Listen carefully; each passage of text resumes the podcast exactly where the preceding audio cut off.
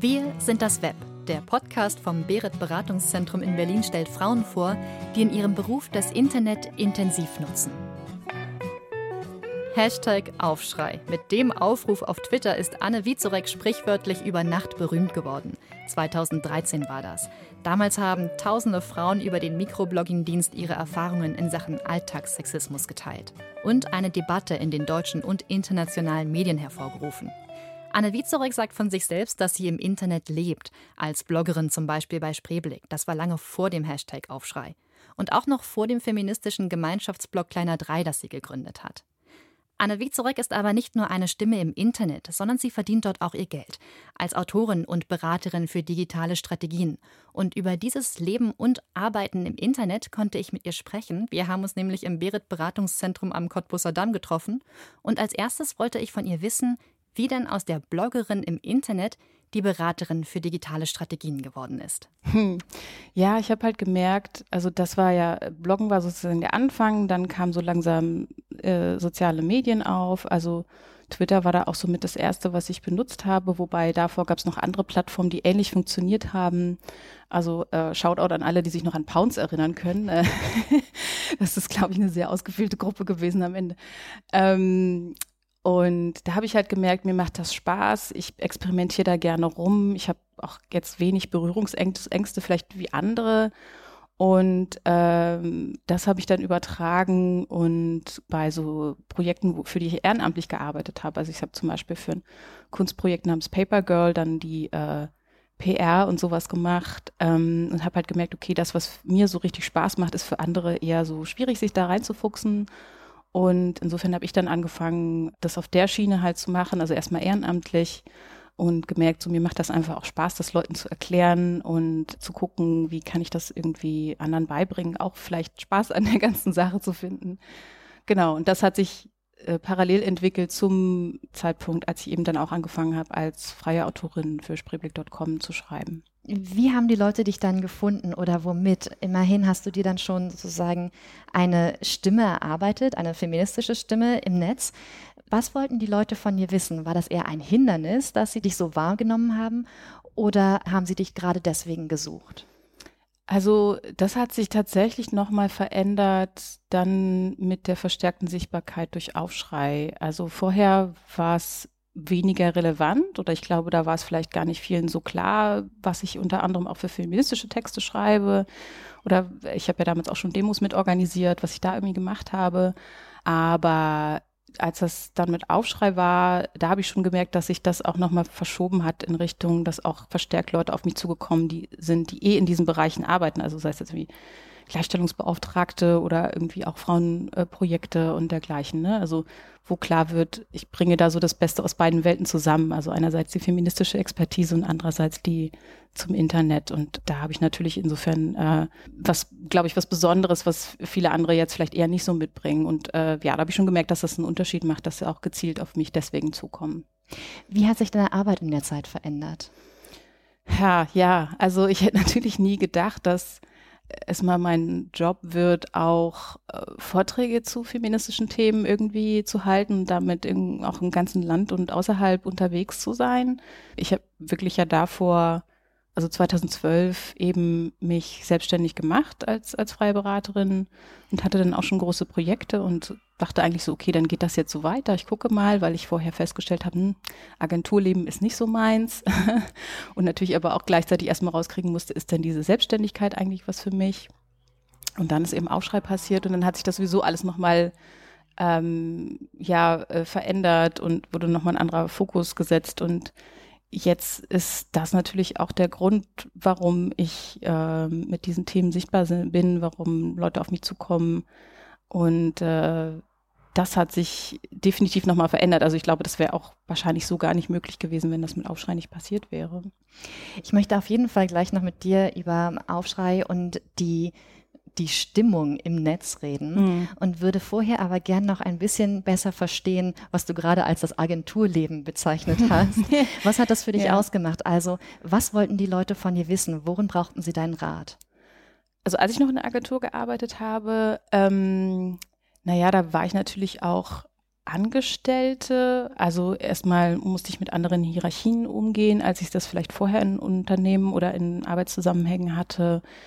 Aber am Ende war das inhaltlich auch das, was ich dann am Ende äh, freiberuflich gemacht habe. Also eben Strategie zu entwickeln, auch ein bisschen Projektmanagement zu machen, und einfach äh, Leute auch zum Beispiel zu schulen, die jetzt für ihr Unternehmen bestimmte Facebook-Seiten zum Beispiel aufsetzen und aber auch erstmal eine ganze Kommunikationsstrategie dafür zu entwickeln, sie zu trainieren, ähm, was so Krisenkommunikation angeht, ne? also der bekannte Shitstorm, wenn das passiert, was machen wir dann? Also das waren so die Hauptschwerpunkte, die ich da hatte. Aufschrei, das ist jetzt sechs Jahre her. Dann MeToo ist jetzt zwei Jahre mhm. etwa her. Und jetzt vor kurzem hast du zusammen mit anderen Expertinnen und Politikerinnen einen Aufruf gegen digitale Gewalt veröffentlicht. Mhm. Also wenn du nochmal zurückschaust auf die Entwicklung des Internets, wie hat sich dieser Raum als Arbeitsplatz verändert, gerade für Frauen? Ja, also ich sag mal so, ich hatte lange Zeit das Glück, weniger Hasskommentare oder auch Stalking zum Beispiel abzubekommen als andere Frauen, die ich kannte, die gebloggt haben. Also die hatten da wesentlich krassere Geschichten und Erfahrungen zu berichten. Was zum Beispiel unter anderem da lag ich, daran lag, ich hatte auf Twitter ganz am Anfang lange Zeit ein Foto, wo ich nicht als Frau erkennbar war und wo ich erst im Nachhinein realisiert habe, ich habe das damals einfach aus Spaß gemacht. Das war so ein Bild von so einem, von so einem Street Art Monster irgendwie. Ich fand das einfach nett, das da mit reinzupacken. Und wo ich im Ende gemerkt habe, so, okay, krass, das war auch ein Grund, warum ich so ein bisschen so einen Puffer hatte, weniger Hate abzubekommen, was natürlich absurd ist eigentlich, aber gut und hatte aber trotzdem auch schon Erfahrung mit ja, dem bereits genannten Shitstorms zum Beispiel, ähm, da gab es dieses Wort dafür noch gar nicht.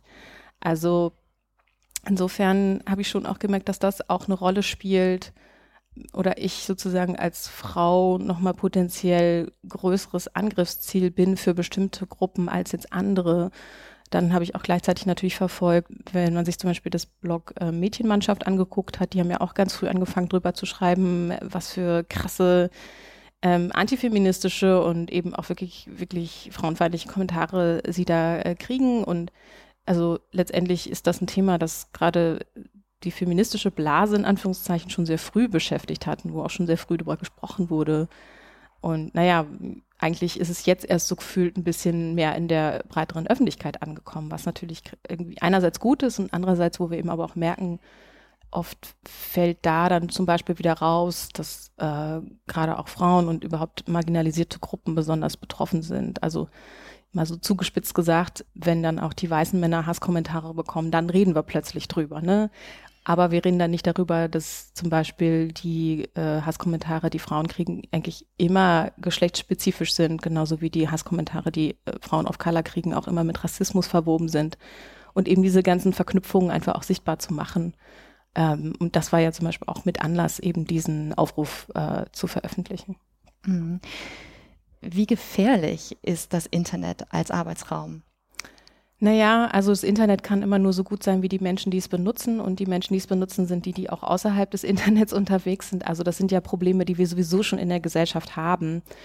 Ähm, mich stört ja an der Debatte zum Beispiel auch sehr, dass es so immer behandelt wird, als, uh, das eine ist die echte Welt und das andere ist so das Internet und die virtuelle Welt, so als würden wir uns alle in Einsen und Nullen auflösen, wenn wir irgendwie ins Internet schreiben und als Menschen nicht mehr existieren, was halt Quatsch ist sondern dass es eben auch reale Auswirkungen auf uns hat, wenn wir da zum Beispiel beschimpft werden, wenn wir gestalkt werden und was weiß ich nicht noch alles.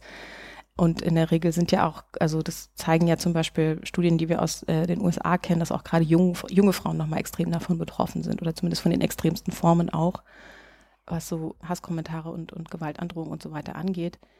Ähm, und wo natürlich klar wird, so hier, da haben sich eben dann Frauen ähm, oder eben auch äh, andere marginalisierte Menschen einfach einen Raum im Internet gesucht und das gute Potenzial des Internets versucht auszuschöpfen. Und dann werden sie dafür angegriffen, dass sie sich diesen Raum nehmen und ähm, sollen natürlich auch aus dieser Öffentlichkeit wieder verdrängt werden. Also das ist ja auch steckt ja hinter dieser Strategie, diejenigen Personen, auf die die Angriffe abzielen, auch wieder mundtot zu machen und zu verdrängen. Wenn wir das Internet weiter als Arbeitsplatz betrachten, wie wirkt sich diese ständige Präsenz von Hassrede auf Menschen aus, die in diesem Raum arbeiten? Ja, da haben wir natürlich einerseits wirklich dieses große Problem, dass das auch sich auf, ich nenne das mal so, den digitalen Fußabdruck auswirkt. Ne? Also wenn ich jetzt den Namen google von einer Person, die stark von sowas betroffen ist, oder ich erlebe das ja auch immer wieder, dass dann Menschen, die mich angesprochen haben äh, für irgendwelche Arbeitsaufträge, dann sagen, ja, ich habe sie mal gegoogelt und dann habe ich so Sachen gefunden und sind völlig schockiert. Und ich so, ja, hm, weiß ich, äh, ich google mich auch schon nicht mehr, aus genau diesem Grund. Ähm, aber wo man natürlich merkt, okay, es ist auch zusätzlich für die heutige Zeit ein wichtiger Punkt, über Reputationsmanagement, sage ich mal, zu sprechen. Was macht das eigentlich mit meinem Ruf, wenn in, im Netz ähm, ständig diese Rufschädigungen und, und diese Verzerrungen auch passieren? Das ist ein Problem, wo ich glaube, da sind wir noch nicht weit genug mit dem, was können wir eigentlich dagegen machen. Also das ist wirklich schwierig, aber am Ende zeigt das natürlich auch, dass wir auch generell mehr Medienkompetenz brauchen. Also im Sinne von, wenn eine Person, die zum Beispiel ähm, Personalerin ist bei einem Unternehmen, und dann solche Sachen irgendwie in, ne, eine, eine Bewerberin googelt und dann findet sie solche Einträge auch klar unterscheiden können muss, okay, das ist hier eigentlich was, was ich jetzt mal außen vor lassen muss, weil da sind, da geht es um Rufschädigungen, da geht es um solche Angriffe und dergleichen allein die Vorstellung, was alles hinein muss in dieses Wort Medienkompetenz, gibt uns, glaube ich, Definitiv. Eine, eine kleine Ahnung davon, was wir als Herausforderung vor uns haben. Ja, aber es zeigt eben auch, also Medienkompetenz wird gerade, finde ich, in Deutschland immer noch sehr stark diskutiert als, ah, das müssen die, äh, die Kids in der Schule irgendwie lernen. Und klar, das stimmt auch. Aber es ist am Ende was, was uns alle betrifft. Das ist altersübergreifend, ne? das ist altersunabhängig, weil wir alle, also es wurde ja damals viel drüber gelacht, als, als Angela Merkel gesagt hat, das Internet ist Neuland, aber ich fand schon, dass sie da recht hat. Also es, es gibt noch ganz viel, an das wir uns erstmal gewöhnen müssen, wo wir erstmal gucken müssen, oh, was macht das eigentlich mit uns? Ähm, wo sind die guten Seiten und wo sind die Seiten, über die wir echt nochmal sprechen müssen? Und äh, das gehört dann eben dazu. Selbst in der Personalabteilung von Unternehmen. Genau. Du hast das Pro für eine Streitschrift des Duden Verlags geschrieben. Mhm. Da geht es um das Gendern, also die Idee der gleichberechtigten Sprache oder der Gleichberechtigung in der Sprache. Würdest du sagen, da hat sich auch wiederum etwas getan in der Kommunikation des Internets? Also einmal gibt es eben diesen problematischen Raum von Hassrede, mhm. aber es gibt eben auch in irgendeiner Form den Versuch, dagegen zu steuern. Ja, klar. Also gerade was so geschlechtergerechtere Sprache angeht, finde ich schon, dass die Diskussionen, die vor allem auch online geführt wurden, schon dazu beigetragen haben, dass dann größeres Bewusstsein zu herrscht, obwohl es eigentlich, sage ich jetzt mal, aus so einem akademischen Kontext eigentlich eher kam, aber sozusagen auch gerade über Online-Medien durchaus stark diskutiert wurde. Wie, was heißt das jetzt eigentlich? Warum brauchen wir das? Warum ist das eine gute Idee? Andererseits hat natürlich auch gleichermaßen die ganzen antifeministischen äh, Texte und was weiß ich nicht noch alles dazu äh, auch sichtbar gemacht. Also es ist ja immer so ein, einerseits das Positive, andererseits auch das Negative. Ne? Das ist immer so eine Gleichzeitigkeit. Aber würdest du sagen, ähm, gendergerechte Sprache, wenn man darauf schaut, ähm, wie sie im Internet benutzt wird, bleibt das eher in so einer eher akademischen Community oder würdest du sagen, dieses Denken, diese Sensibilisierung für geschlechtergerechte Sprache geht auch darüber ein Stück weit hinaus. Also ich bin neulich fast vom Stuhl gefallen in der U-Bahn, weil ich gesehen habe im Berliner Fenster, da gibt es ja immer so diese Nachrichten, unter anderem auch von der Welt, also ausgerechnet die Welt, also die ja nur eher konservativ einzuordnen ist. Ähm, und da wird mit Gender-Sternchen geschrieben. Und das ist eine Entwicklung, also die hätte ich jetzt vor, weiß nicht, zwei, drei Jahren wahrscheinlich noch nicht vorausgesagt. Insofern, ich glaube schon, dass das mittlerweile an Stellen ankommt, wo wir das bisher nicht gedacht haben. Und das zeigt aber eben auch, dass immer mehr Menschen darüber nachdenken und hoffentlich auch sensibilisiert werden. Also nicht nur aus einem falschen, ich fühle mich jetzt verpflichtet dazu heraus, sondern auch einem Verständnis davon, welche Wirkmacht Sprache am Ende hat. Und das ist ja egal, ob es jetzt im Internet ist oder äh, offline ähm, dass wir verstehen, was das mit uns macht, welche Bilder das im Kopf erzeugt, ähm, wenn wir die ganze Zeit nur von Männern sprechen. Mhm. Wir haben über das Internet als Arbeitsplatz auch mhm. gesprochen. Mhm. Und ein Punkt von dir war, das Internet, da sind die gleichen Menschen wie in der realen Welt. Es werden ähnliche Debatten geführt oder dieselben wie in der realen Welt. Und im Prinzip gibt es äh, Sexismus eben auch im Internet und auch in der realen Welt. Aber ich, trotzdem würde ich gern von dir wissen, was würdest du Frauen raten, die sich beruflich nochmal verändern wollen mhm. und sagen, ich möchte mich selbstständig machen und habe damit eben meinen Arbeitsplatz auch hauptsächlich im Internet. Was mhm. würde sich verändern? Was würdest du raten? Ich bin ja die Letzte, die nicht auch auf die Risiken hinweist.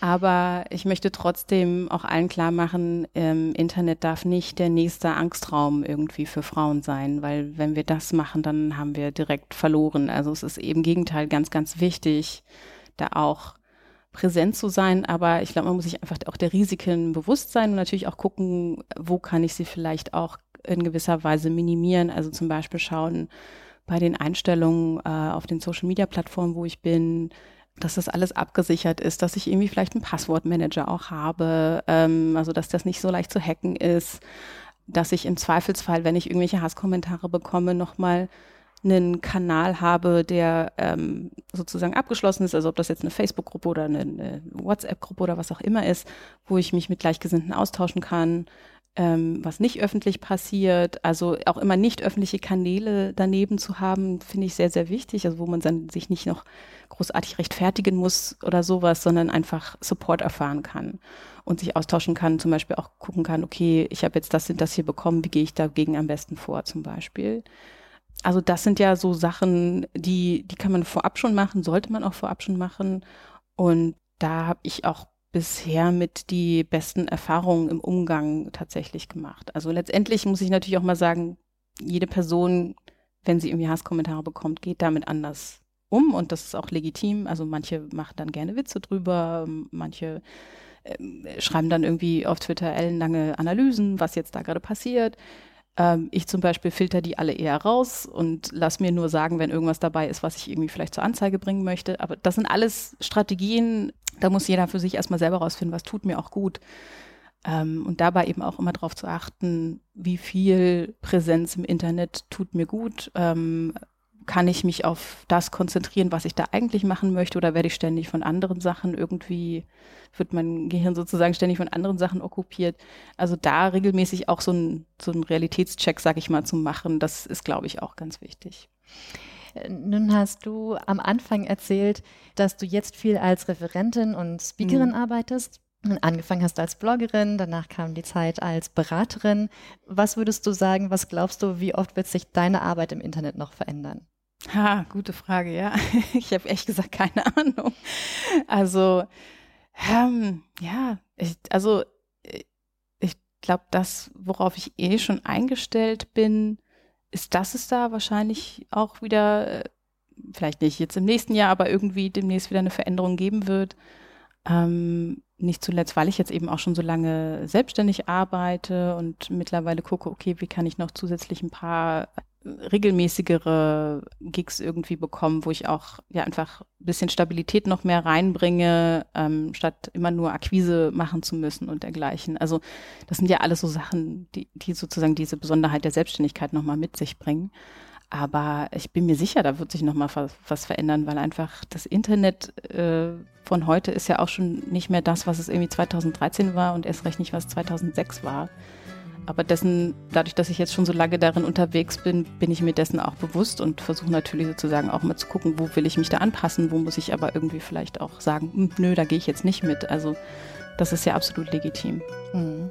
Also nicht nur für das Internet sich entscheiden ist ein großer Wandel, sondern der Wandel bleibt die ganze Zeit, auch nach 13 Jahren Internet. Oh Gott, ja. 2006 habe ich jetzt gerechnet. Ja, ja. Anna Wiezurek, vielen Dank für deine Zeit. Dankeschön. Wir sind das Web, ein Podcast vom Beret Beratungszentrum in Berlin, ein Interview von Jenny Gensmer.